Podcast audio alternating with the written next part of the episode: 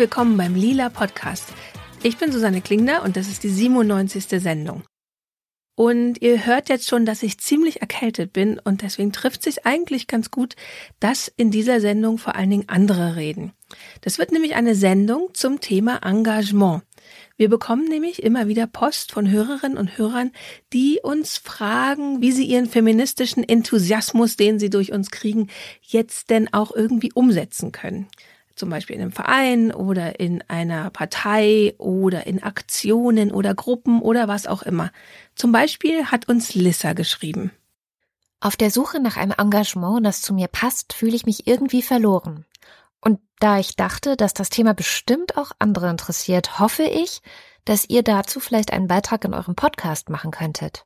Zu Themen wie, wie finde ich feministische Organisationen in meiner Nähe, welche Möglichkeiten gibt es überhaupt, sich zu engagieren?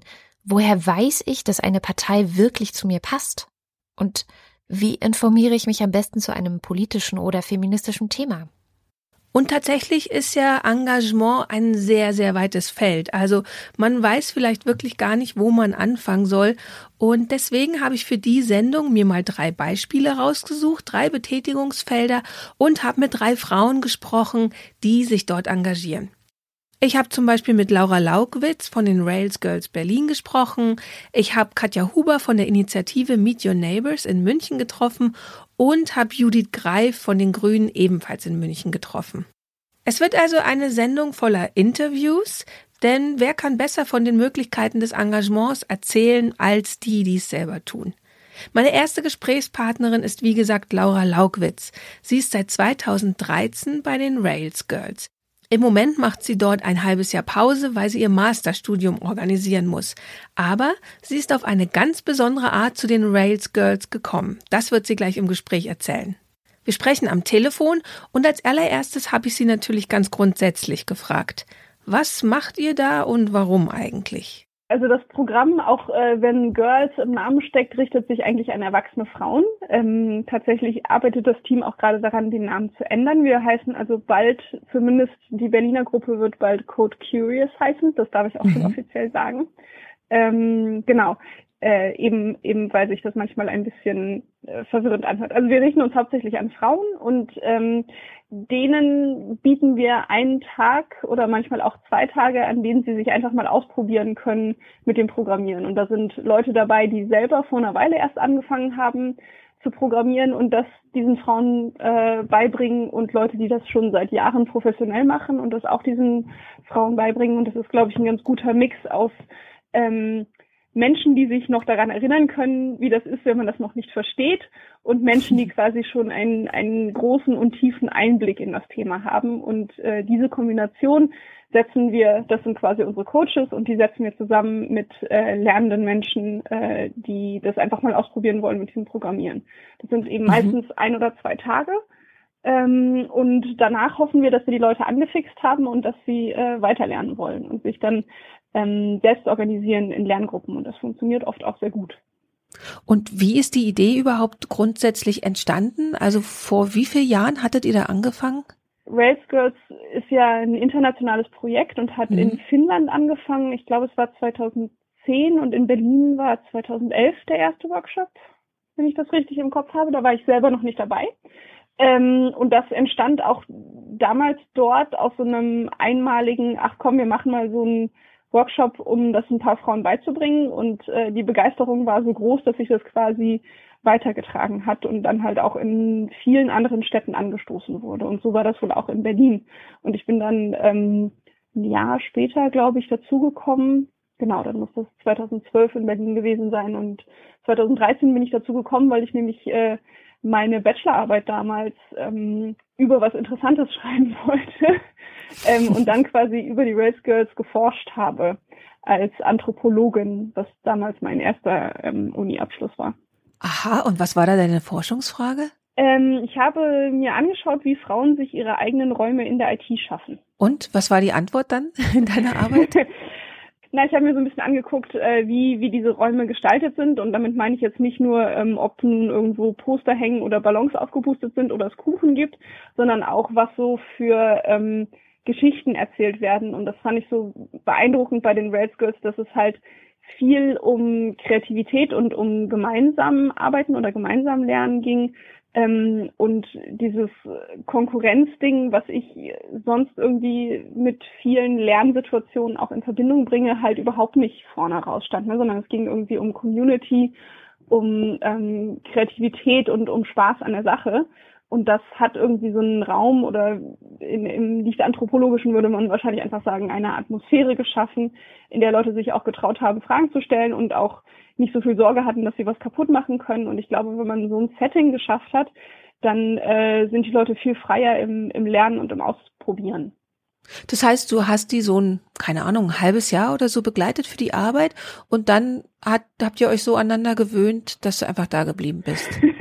So ungefähr. Also ich habe quasi, mhm. ich war in zwei Veranstaltungen dabei, da habe ich so eine Feldforschung gemacht und dann habe ich noch einige Leute interviewt, jeweils für, für eine Stunde ungefähr.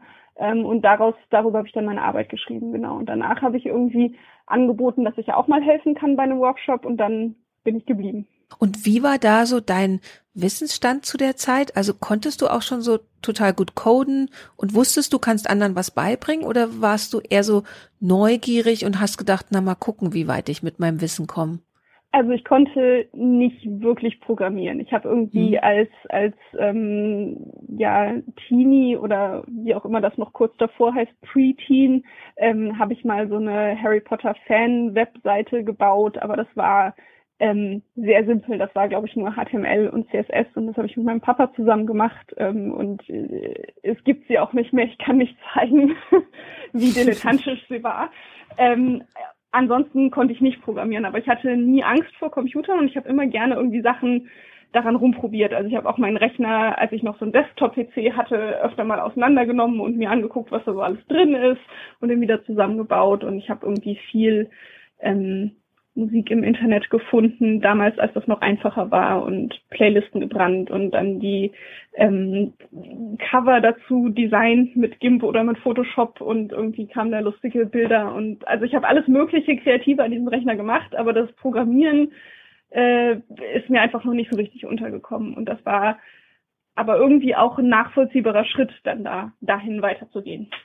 Mhm. Und was hast du dann genau gemacht am Anfang, als du damit eingestiegen bist in die Orga? Also erstmal habe ich tatsächlich Orga gemacht und gar nicht selber programmiert. Ich habe so ein bisschen das gelernt, was man auf den ein, zwei Workshops halt lernt. Ähm, und habe dann war dann hauptsächlich damit beschäftigt, selber dafür zu sorgen, dass diese Workshops ähm, stattfinden, dass mhm. jemand da ist, dass es Essen gibt, dass es Getränke gibt, dass es einen Raum gibt und so weiter und so fort. Also es hatte ähm, das ist, glaube ich, auch das Coole bei so einer Organisation wie den Rails Girls und ja auch vielen anderen Initiativen, dass man die Inhalte nicht perfekt können muss und trotzdem was einbringen kann.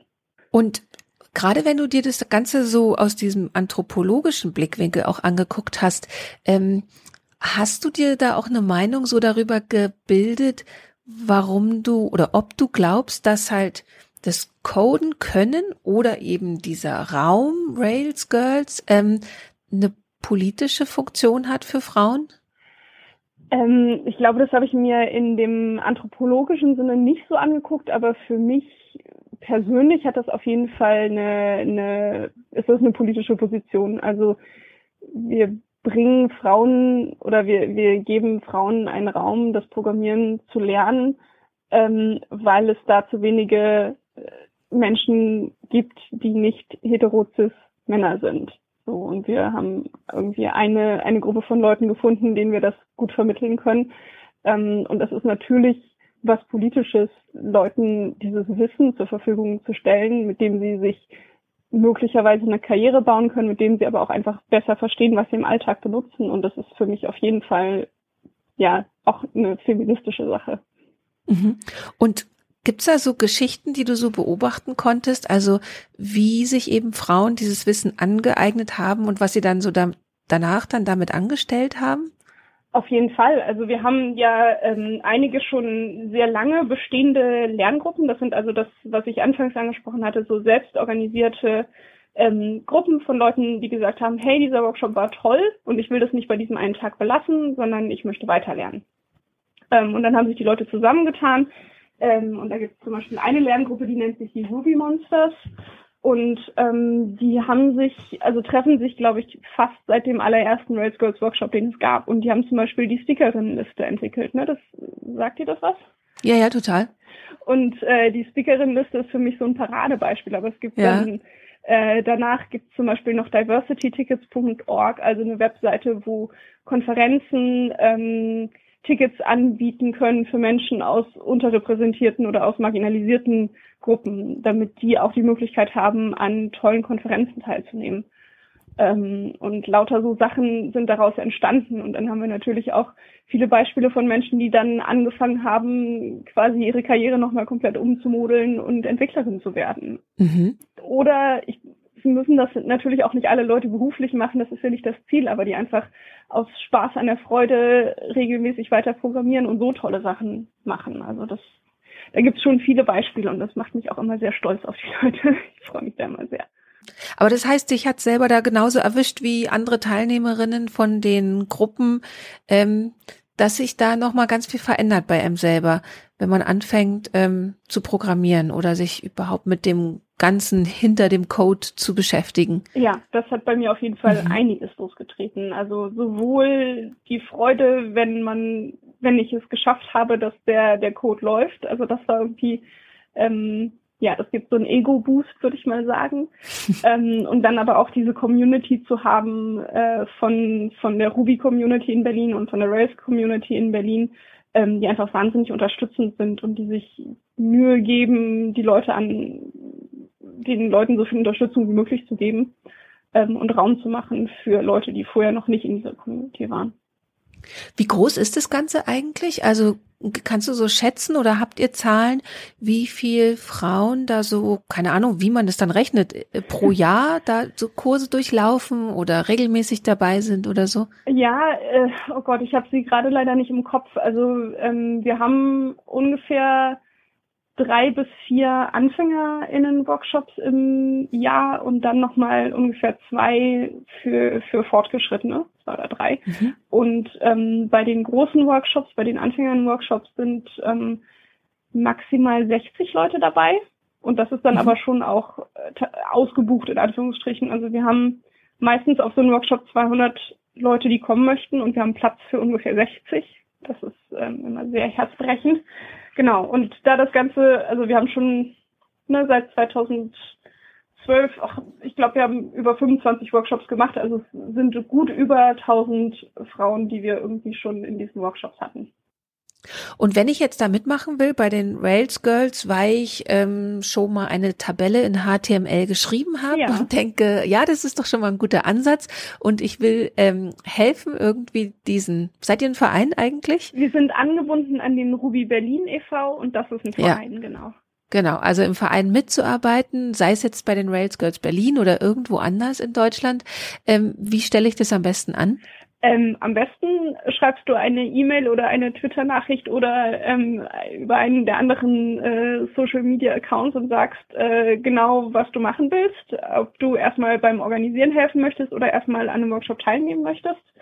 Ähm, organisieren brauchen wir auf jeden Fall immer, immer helfende Hände und das können auch einfach so Sachen sein wie ähm, ich komme an dem einen Workshop-Tag und helfe die ersten zwei Stunden morgens Kaffee zu kochen, weil das ist das, was alle brauchen, um wach zu werden auf dem Workshop. Also das ja. können so kleine Sachen sein und dann kann man erstmal das Team kennenlernen ähm, und schauen, ob man sich da auch wohlfühlt. Und ansonsten, genau, steht auf der Webseite eigentlich auch immer, wann der nächste Workshop stattfindet, sobald wir einen Termin wissen. Generell ist es so alle drei Monate ungefähr. Genau. Und ich glaube, im Moment macht das Team aber auch zumindest in Berlin eine kleine Pause, um endlich diesen Namenswechsel ähm, auf die Beine zu bringen. Ja, super. Okay, das klingt spannend. Wir werden alle Infos auf jeden Fall auch bei uns auf der Website ähm, in die Show Notes schreiben, super. damit alle interessierten Frauen, die sich dafür interessieren, auf jeden Fall äh, bei euch melden können. Genau, auf jeden Fall. Wie Laura am Ende unseres Gespräches schon sagte, im Moment kümmert sich der Verein um die Namensänderung, aber neue Kurse findet ihr, sobald Termine feststehen, auf railsgirlsberlin.de. Meine zweite Gesprächspartnerin ist Katja Huber.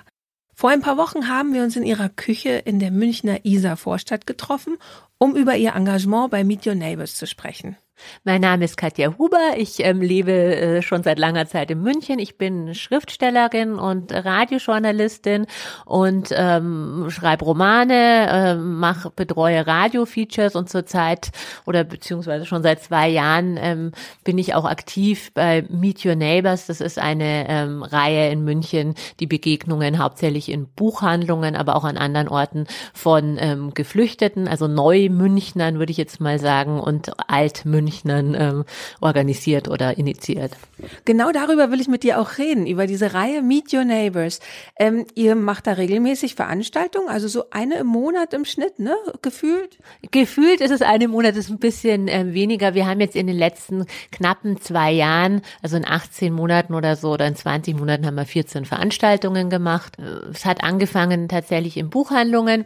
Anfang 2016 hat uns Annika Reich aus ähm, Berlin, eine Autorin, die ja mit 100 Frauen ähm, ein Netzwerk gegründet hat, ähm, schon vor längerer Zeit, die hatten, haben eben Wir machen das initiiert, einen Verein, der ähm, Geflüchteten hilft und äh, ganz verschiedene, auf ganz verschiedenen Ebenen, also die machen auch Rechtsberatung, ähm, die äh, gehen mit denen teilweise zu Ärzten, die machen Kultur, äh, ganz viele Kulturveranstaltungen. Und eine Sache ist ist eben dieses Begegnungsort Buchhandlungen, wo sie äh, Menschen, die meist auch schon ähm, in ihrer Heimat irgendwie kulturell tätig waren, ähm, in Verbindung bringen mit äh, interessiertem Publikum hier. Und haben dann relativ schnell einfach ein paar Autoren ähm, aus München gefragt, ähm, ob sie das auch machen wollen. Und dann haben wir uns äh, an eine, hier eine Buchhandlung Isla, Isarflimmern. Da haben wir dann so äh, erstmal so unsere Base, wo wir uns einmal im Monat getroffen haben und so gesprochen haben, was können wir eigentlich machen. Und dann war auch schon die erste Veranstaltung im April 2016. Da haben wir Rania Mlehi aus ähm, Syrien, aus Damaskus, ähm, das ist eine Dramaturgin, die damals in den Kammerspielen auch war, ähm, eingeladen und haben die vorgestellt.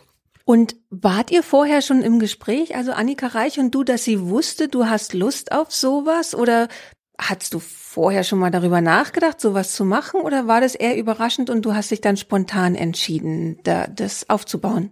Also ich kannte Annika so aus anderen Kontexten, weil ich eben auch beim Radio damals beim Zündfunk hat sie für uns manchmal so Kurzessays geschrieben. Da gab es eine Reihe, die hieß Fernschreiber. Da haben wir uns schon öfters ausgetauscht, waren auf Lesungen zusammen und so. Und die wusste schon, dass wir irgendwie hier, ähm, also nee, also ich hatte ihr nicht gesagt, dass ich sowas machen möchte. Und es war auch immer so, das war so ganz schön, weil ich mir natürlich schon auch immer gedacht habe, ähm, es, ich habe Lust, ähm, da auch mit Geflüchteten oder die auch äh, Geflüchtete kennenzulernen, aber eben so dieses, ähm, äh, dieses Projekt, also einfach zu sagen, jetzt gehe ich auch irgendwo hin und dann kochen wir zusammen oder dann, also das ist ja auch alles toll. Aber ich dachte mir, es wäre schon auch schön, wenn es was mit dem zu tun hat, was man selber auch äh, gut kann oder ähm, wo man vielleicht auch mit Leuten sich trifft, die auch ähnlich drauf sind. Und deswegen war das eigentlich ziemlich toll, dass da genau diese Anfrage kam. Und wie muss man sich das dann vorstellen? Ihr seid dann halt in die Buchhandlung Isa Flimmern reinmarschiert, habt die Buchhändlerin angesprochen, habt gesagt, ab jetzt machen wir hier einmal im Monat was oder wie lief das? Nee, es war tatsächlich so dieses, ähm,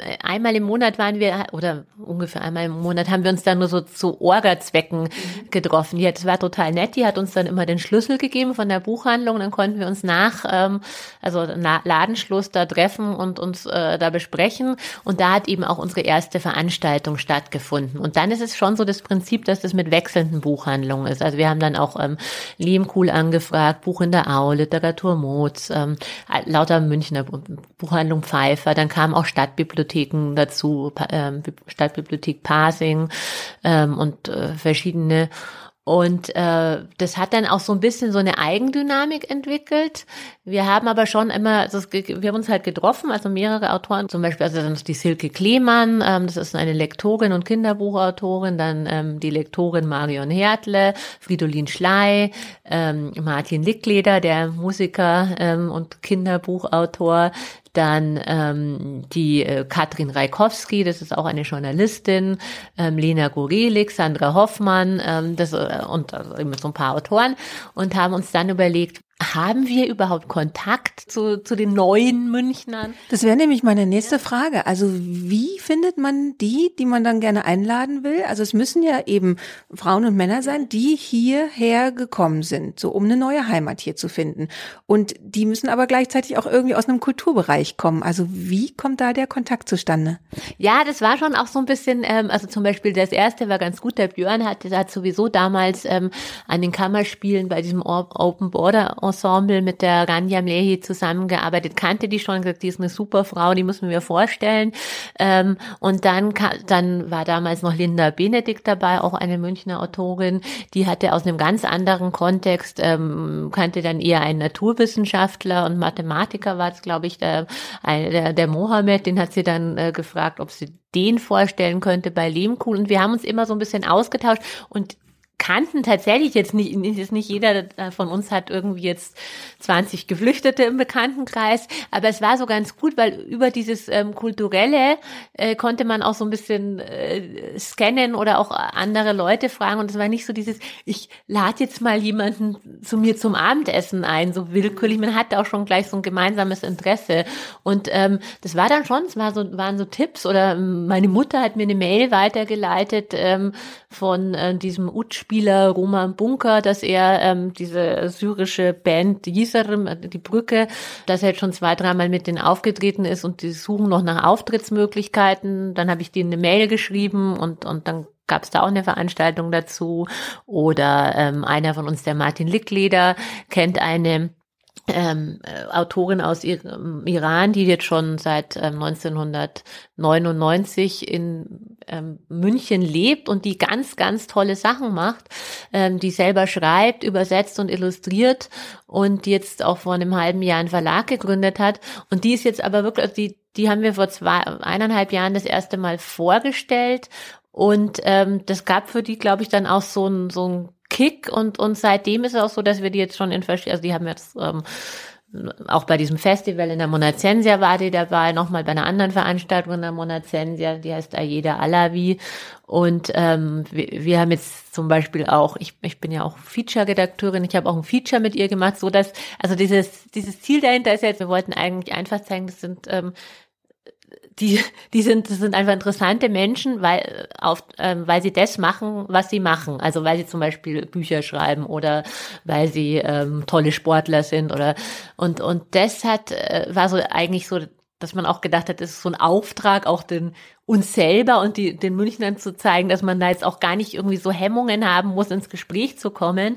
Aber ähm, was also längerfristig gedacht, ging es uns natürlich auch darum, denen auch ähm, eine Perspektive zu bieten und zu sagen, hey, äh, sich vielleicht auch hier im professionellen Kontext bisschen zu etablieren, also zu sagen, wir schauen nach weiteren Auftrittsmöglichkeiten für die und also nicht nur einmal vorstellen und dann wieder Tschüss, sondern ähm, schauen mal, dass da da was weitergeht. Und gab es da Momente, die dich wahnsinnig überrascht haben? Also wo du gesagt hast, das hätte ich vorher überhaupt nicht erwartet, dass ich das lerne oder erfahre oder ähm, ja irgendwelche Überraschungsmomente? Also es gab ähm, insofern Momente, dass ich äh, dass ich, also zum Beispiel mit der Aida Alavi, also die ja wirklich schon lange hier ist und wahnsinnig viel schreibt und ähm, ganz viele Sachen gemacht hat, auch lange als Kindermädchen gearbeitet hat und und, und ähm, alle möglichen Jobs, ähm, dass in der praktisch schon alles, das heißt so blöd an, die, die, die, die ist eine tolle Autorin und auch eine preisgekrönte Übersetzerin, aber die ist seit knapp 20 Jahren hier und ähm, dass es einfach wahnsinnig schwierig ist, wenn man ähm, in eine neue Heimat kommt, also da auch Fuß zu fassen. Äh, also das hat zum einen vielleicht auch was mit dem mit dem eigenen Selbstbewusstsein zu tun, aber natürlich auch ähm, Kontaktmöglichkeiten. So und und für mich war die, also die, als ich ihre ersten Texte gelesen habe, war das für mich ganz klar, ähm, das ist eine professionelle Autorin, aber das das das heißt ja nichts. Und aber wie wie das dann auch sich so verändern kann innerhalb von eineinhalb Jahren zum Beispiel, wenn ähm, wenn dann auch wirklich so eine Lobby oder wenn, wenn einfach ein Interesse da, wenn Leute da sind, die sagen, hey, ähm, die ist toll, lass uns die doch mal vorstellen und ähm, wie es auch so ihr Selbstverständnis dann verändert. Also solche Sachen, dass daraus so viel entsteht, also das hat mich schon ähm, überrascht. Und wenn jetzt eine unserer Hörerinnen oder Hörer in Bielefeld oder in Kiel oder keine Ahnung, Dortmund, wo auch immer, ähm, sagt, ich will auch sowas machen. Also ich will auch so einen kulturellen Austausch oder will halt irgendwie eine Begegnungsmöglichkeit schaffen. Was wäre so der eine Ratschlag, den du weitergeben würdest, weil, weil du das auch dabei gelernt hast, so wie man es aufziehen könnte?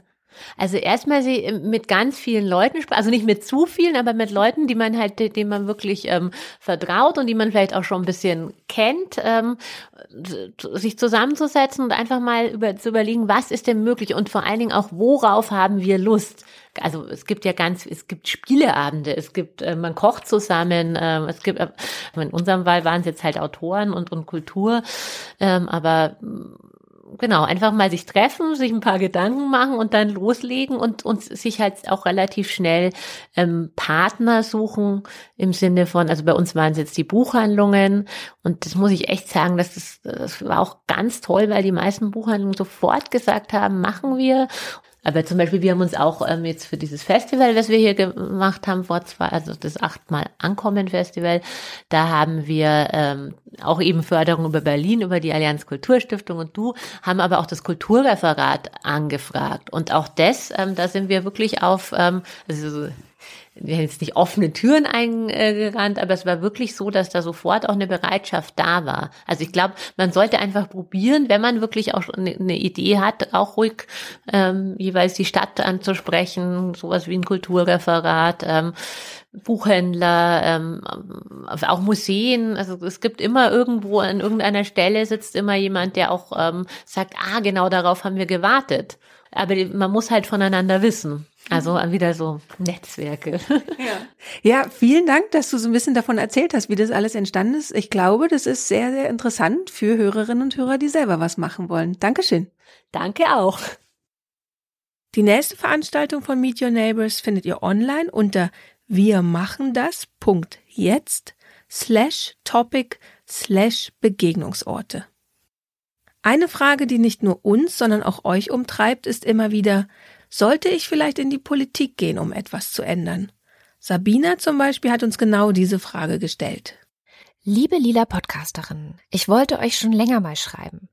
Nach dem Wahldebakel gestern bin ich vollkommen entsetzt und ich schäme mich dafür, was in Deutschland und besonders in meinem Bundesland Sachsen, ich wohne in Leipzig, los ist. Deswegen überlege ich, ob ich mich vielleicht wirklich mal politisch engagieren soll und muss. Leider weiß ich nicht genau, wie ich das umsetze oder anstellen soll. Ist es wirklich notwendig, dafür in eine Partei einzutreten? Könnt ihr mir weiterhelfen? Könnt ihr mir Tipps geben oder einen Experten bzw. Expertin empfehlen? Also habe ich mich auch mit jemandem aus der Politik verabredet, nämlich mit Judith Greif.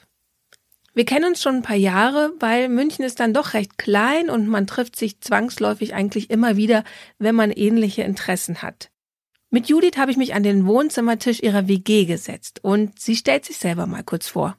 Ich bin Judith, ich bin noch 33 und ich bin ähm, aktiv bei den Münchner Grünen auch schon ziemlich lange und in meinem anderen Leben bin ich Informatikerin und arbeite als Data Scientist. Genau, und bei den Grünen haben wir uns auch kennengelernt. Äh, du hast mich schon zweimal eingeladen, dass ich euch Sachen erzähle über Feminismus und so. Warum war das so oder ist es dein Ding bei den Grünen? Also war das für dich auch ein Impuls, in eine Partei einzutreten? Wie hat das alles angefangen, dass du auch gesagt hast, ich will auf der politischen Schiene da einsteigen? Ja, das ist eine lange Geschichte eigentlich. Also ich bin überhaupt nicht deswegen bei den Grünen eingetreten und mich hat Feminismus auch früher überhaupt nicht interessiert. Also ich bin so irgendwie aus der Schule rausgekommen mit dieser blauäugigen Weltsicht. So, ich habe schon irgendwie gewusst, ja, es gab mal Ali Schwarzer oder es gibt sie noch und ähm, die haben irgendwie Sachen gemacht und früher war alles schlechter für die Frauen, aber bin wirklich mit dieser Einstellung daraus gekommen, ja, nee, wir haben doch alles erreicht und ähm, Feminismus braucht es doch heutzutage nicht mehr. So, und bei den Grünen bin ich eingetreten wegen der Umweltpolitik eigentlich. Da war ich irgendwie Anfang 20 und das war kurz ähm, vor dem Ende der Regierungszeit von Gerhard Schröder. Da wurden ja die Neuwahlen eben äh, anberaumt und das war so der Impuls für mich, jetzt wirklich mich mal zu engagieren und was zu machen. So, dann bin ich eben da eingetreten bei der ähm, in die Partei und habe dann gleich sehr viel gemacht. Habe irgendwie Wahlkampf gemacht. Äh, ähm, bin sehr aktiv in der grünen Jugend geworden und habe mich da sehr wohl gefühlt. Und dann habe ich aber halt sehr schnell festgestellt, dass gerade in so einem politischen Umfeld es ein ganz starkes Ungleichgewicht zwischen Männern und Frauen gibt, wie die sich gerieren, wie die sich verhalten, wie die auch von sich selber überzeugt sind oder halt nicht. Und das war eigentlich so der erste Impuls für mich zu merken, okay, so ganz so weit sind wir, sind wir mit der Gleichberechtigung doch noch nicht und mit der Gleichstellung auch.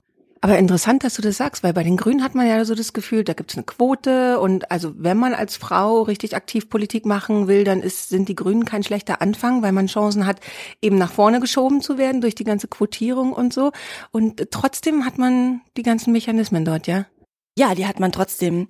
Also ich kam da an, ich war irgendwie, wie gesagt, 20, war ganz neu und habe schnell viel gemacht und dann wurde mir, kam die damalige Sprecherin der Grünen Jugend nach so drei Monaten auf mich zu und meinte, wir haben jetzt bald Neuwahlen, möchtest du nicht Sprecherin werden? Und das ist ja irgendwie mal krass. Ich meine, nach so einer kurzen Zeit und auch ich wäre selber da nie auf die, auf die Idee gekommen, aber sie meinte dann, ähm, nee, wir haben das jetzt sich so da so erlebt, ähm, wir trauen dir das zu und wir brauchen unbedingt eine Frau, weil wir haben ein quotiertes Sprecherteam. Das heißt, es muss auf jeden Fall eine Frau auch Sprecherin werden und wir werden dich alle unterstützen. Und so habe ich das in der Partei die ganze Zeit erlebt, dass man eigentlich durch diese Quotierung und durch die also verschiedenen Mechanismen der Frauenförderung, wir haben ja quasi alles quotiert. Wir haben politische Ämter quotiert, wir haben alle Listen quotiert, wir haben sogar Redelisten auf Parteitagen und dergleichen quotiert. Das heißt, es ist ähm, so, dass die Frauen auch direkt angesprochen und gefördert werden. Und das hat mich natürlich in dem Moment, wo ich da das ein ganz neues Feld für mich war und ich jetzt auch nicht irgendwie mega selbstbewusst oder mega selbstsicher war, hat mich natürlich total bestärkt so und das heißt, ich bin da irgendwie reingewachsen, habe gemerkt, ich kann da was machen, die Leute hören mir auch zu, ähm, ich werde da irgendwie auch ernst genommen und also gerade auch als Frau so. Und dann bin ich da aber recht schnell irgendwie so ähm, aufgestiegen und dann kommen irgendwann so Sachen wie Listenaufstellungen oder wie, wenn es so halt um, um, um gute Listenplätze geht, um Kandidaturen und da wird die Luft dann schon sehr schnell sehr dünn und dann habe ich halt erlebt, wie die Männer und Frauen sich da unterschiedlich verhalten. Zum Beispiel, wenn wir eine Liste aufstellen auf einem auf einer ähm, Delegiertenversammlung, dann geht es so bei uns, dass nicht eine Liste vorgegeben wird vom Vorstand und die wird dann mehr oder weniger abgenickt oder so, sondern jeder Platz wird wirklich einzeln abgestimmt. Das heißt, auf jedem Platz können sich auch x beliebige Personen bewerben und auf den ungeraden Plätzen eben nur Frauen und auf den offenen Plätzen bewerben sich, das ist eher so eine, hm, sagen wir, Gentle People's Agreement, dass sich auf den offenen Plätzen dann nur ähm, Männer bewerben und keine Frauen, aber eigentlich dürften sich Frauen da theoretisch auch, auch bewerben, weil wir eine Mindestquotierung haben von 50 Prozent so. Und dann ist es immer so, dass sich irgendwie auf Listenplatz 4 oder so der bayerischen Landesliste 16 Typen bewerben, die alle denken, sie sind irgendwie dazu berufen, den zweitwichtigsten Platz für die Männer auf der Landesliste einzunehmen. Und bei den Frauen ist es nie so. Und da sind sicherlich einige davon sehr qualifiziert, ähm, von den Männern, die sich da, da äh, aufstellen lassen wollen aber es ist auch echt Heti und Pleti dabei. Und somit mit diesem Selbstbewusstsein, der völligen Überzeugung, dass man auch wenn man eigentlich von Toten und Blasen keine Ahnung hat, da berufen ist, irgendwie ein wichtigen, wichtiges Mandat in der bayerischen oder gar der Bundespolitik irgendwie anzustreben, das hat mich schon überrascht, mit welchem Selbstbewusstsein die Männer dahin gehen. Und das ist bei den Grünen gar nicht anders. Und war das für dich dann der Impuls zu sagen, okay, ich will mich engagieren in der Partei für Frauenbelange? Also zum Beispiel die Frauen zu bestärken, dass sie so ein ähnliches Selbstbewusstsein kriegen oder wie war dann dein Ansatz? Ja, das war das eine, dass ich sozusagen erlebt habe. Also auf der politischen Bühne sind wir nicht alle gleich. Und dann habe ich das zunehmend halt auch so in anderen Lebensbereichen erlebt. Also ich habe dann ja irgendwann angefangen, Informatik zu studieren. Und ähm, das ist halt wirklich eine Männerdomäne, muss man einfach so sagen. Vor allem mit so in der reinen Informatik, da dümpeln die Frauen irgendwie bei 10 bis 20 Prozent rum, nach wie vor. Also war immer mehr in so Kontexten, wo ich die einzige Frau war. Und ich wurde dann auch eben da als Sprecherin und später dann als ähm, Bundestagskandidatin und so, wurde ich sehr oft zu Veranstaltungen eingeladen, weil wir brauchen noch eine Frau. Oder ähm, komm bitte du und nicht dein Co-Sprecher, weil wir, wir haben jetzt hier eh schon ein Podium, das nur mit Männern besetzt ist, wir brauchen jetzt noch eine Frau. Und natürlich habe ich dann angefangen, mich auch theoretisch damit mehr zu beschäftigen, mit Lohnungleichheit zum Beispiel, mit Sexismus, mit Vereinbarkeitsfragen und so. Und quasi je älter ich geworden bin, desto mehr habe ich halt so gesehen, wie sich das Thema so durch alle Lebensbereiche durchzieht. Und das war, glaube ich, so der Punkt, wo ich angefangen habe, jetzt auch aktiv mich wirklich als Feministin zu bezeichnen und auch aktiv mich dafür einzusetzen. Und was war für dich dann der Impuls, den AK-Feminismus, also den Arbeitskreis Feminismus zu gründen? Was ist die Idee hinter dem AK-Feminismus? Was willst du damit erreichen oder ihr? Was wollt ihr damit machen? Also wir wollen tatsächlich ähm, nicht irgendwie Wahlkampf machen oder so, sondern wir wollen inhaltlich arbeiten. Und das ist echt so unser, unser Grundsatz, unser Ansatzpunkt. Ähm, wir wollen auch nicht nur in die Partei hineinwirken, sondern wir wollen, also wir, wir haben sehr viele ähm, Teilnehmerinnen und Teilnehmer auch von außen, Nichtmitglieder, sogar von anderen Parteien teilweise, ähm, die einfach das Thema interessiert. Also wir haben gemerkt, es ist ein Thema, das treibt gerade, also, also du kennst die ganzen Debatten der letzten Jahre auch, dass die Leute gerade tatsächlich umtreibt. Und wir hatten den Eindruck, das ist gerade ein guter Zeitpunkt, um das zu machen, weil so ein gewisser Umbruchsgeist in der Gesellschaft so besteht, hatten wir den Eindruck, also im Vergleich zu vor 10, 15 Jahren. Und dass halt viele junge Frauen und junge Männer auch ankommen, sagen, ja, okay, so wie es gerade ist, wie die Gesellschaft so läuft mit dem Patriarchat und so, gefällt uns irgendwie nicht, aber wir haben jetzt auch noch kein Alternativmodell. Und wir möchten dazu beitragen, das Alternativmodell zu bauen. Und um das zu machen, macht ihr Veranstaltungen? Also wir haben eine Veranstaltung alle zwei Monate und wir haben immer ein Thema. Also letztes Mal war es zum Beispiel die globale Modeindustrie und ähm, letztes Jahr hatten wir dich eingeladen zum Thema Netzfeminismus. Im letzten Sommer haben wir die Quote diskutiert mit verschiedenen Vertreterinnen, Vertretern aus ähm, aus der Partei, aber auch von außerhalb wiederum, ähm, zum Beispiel vom Verein für Fraueninteressen München. Jetzt ist, kommt der Equal Pay Day, das heißt die nächste Veranstaltung ist zu Equal Pay. Wir haben eine externe Veranstaltung gemacht im Sub. Das fanden wir sehr cool, dass die uns eingeladen haben zum Thema Regenbogenfamilien. Da hatten wir eine Juristin eingeladen, die sich lang, also die eben Familienrecht macht und sich ähm, sehr damit beschäftigt hat, ähm, was ändert sich denn für mit der Ehe für alle, für Regenbogenfamilien speziell. Das heißt, wir versuchen so Themen aufzugreifen, die in einem feministischen Kontext gerade relevant sind oder die wir für wichtig halten äh, und für wert, die weiter zu diskutieren. Und das heißt, wir haben immer jemanden von außen, mindestens eine Person, und wir laden auch sehr breit ein und haben, wie gesagt, also wir sind der größte Arbeitskreis der Münchner Grünen. Ähm, zu uns kommen die meisten Leute. Cool. Und ähm, wir achten wirklich so darauf, dass wir nicht nur so organisatorisch da irgendwie arbeiten, sondern dass wir echt inhaltliches Zeug machen. Und das scheint ganz gut anzukommen. Und wenn ich jetzt so Interesse habe, ich bin eine junge Frau oder auch ein junger Mann und denke mir so, ah, das klingt alles ganz gut. Ähm, was mache ich dann? Also wahrscheinlich gehe ich als erstes mal auf eure Webseite und gucke, wann der nächste Termin ist und komme mal vorbei und gucke mir das an. Und wenn ich dann merke, ich habe Bock, da was zu machen, wie würde das laufen? Also wenn du ähm, auf der Webseite der Münchner Grünen warst oder auf Facebook, weil da ähm, darüber kriegen wir tatsächlich die meisten ähm, Teilnehmerinnen und Teilnehmer.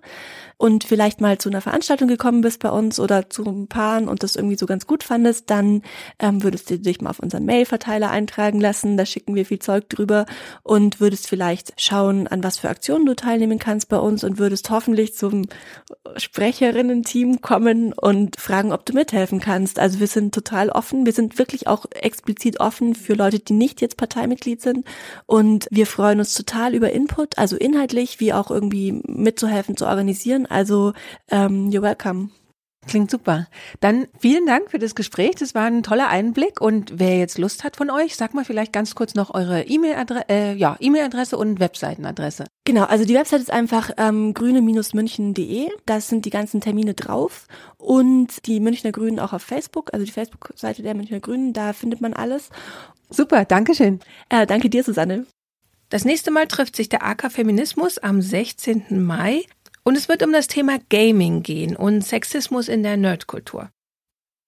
So oder so ähnlich wie bei den Grünen funktioniert sicherlich auch bei anderen Parteien. Schaut einfach auf die Webseiten derer Ortsvereine. Und wann immer ihr die Arbeit einer Organisation beobachtet und denkt, Mensch, die machen tolle Arbeit, dann schreibt ihn oder ruft sie an oder geht bei der nächsten Veranstaltung vorbei und sagt, hier bin ich, wie kann ich mitmachen? Ich hoffe, euch einen guten Überblick über verschiedene Möglichkeiten gegeben zu haben oder wenigstens einen Einstieg in die Materie gezeigt zu haben. Und wann immer wir in Zukunft mit Frauen sprechen, die Teil von Gruppen, Organisationen, Vereinen sind, werden wir natürlich auch weiterhin stellvertretend für euch fragen, wie kann man da mitmachen? Das war's für diese Sendung. Zum Schluss noch ein paar Hinweise, zum Beispiel auf unsere Geburtstagsparty. Jetzt steht ja schon bald dein fünfter Geburtstag an. Was sollen wir denn machen? Sollen wir zum Ponyhof fahren? Soll ich die Mädchen aus dem Kindergarten einladen? Und wir machen einen schönen Kuchen mit Zuckerguss. Was möchtest du denn? Ich will eine Party! Der Lila Podcast wird fünf. Zur 100. Sendung feiern wir eine Party am 19. Mai in Berlin in der Seabase. Mit Susanne Klingner, Katrin Rönecke und Barbara Streidel. Mit DJ Swinker. Mit dir und vielen Gästen. Alle Infos unter lilapodcast.de. Mit der Live-Sendung am 19. Mai sind die Feierlichkeiten aber noch nicht vorbei. In der 100. Sendung am 7. Juni beantworten wir all eure Fragen. Wir machen ein Ask Me Anything. Schickt uns bis zum 13. Mai eure Frage an podcast.fraulila.de oder schreibt sie bei Twitter, markiert mit dem Hashtag LilaAMA, also Lila Ask Me Anything in kurz. Und wenn ihr uns unterstützen wollt, könnt ihr das wie immer sowohl mit einer Bewertung und einem Kommentar bei iTunes tun, als auch finanziell. Wie das geht, steht auf www.lila-podcast.de slash spenden. Empfehlt uns weiter, auch an Spotify-Nutzer, denn seit Anfang des Jahres gibt es den Lila Podcast auch dort. Und wir hören uns in zwei Wochen wieder. Wenn ihr mich das nächste Mal hört, klinge ich wieder ganz normal. Ich bin Susanne Klingner. Bis dahin. Tschüss.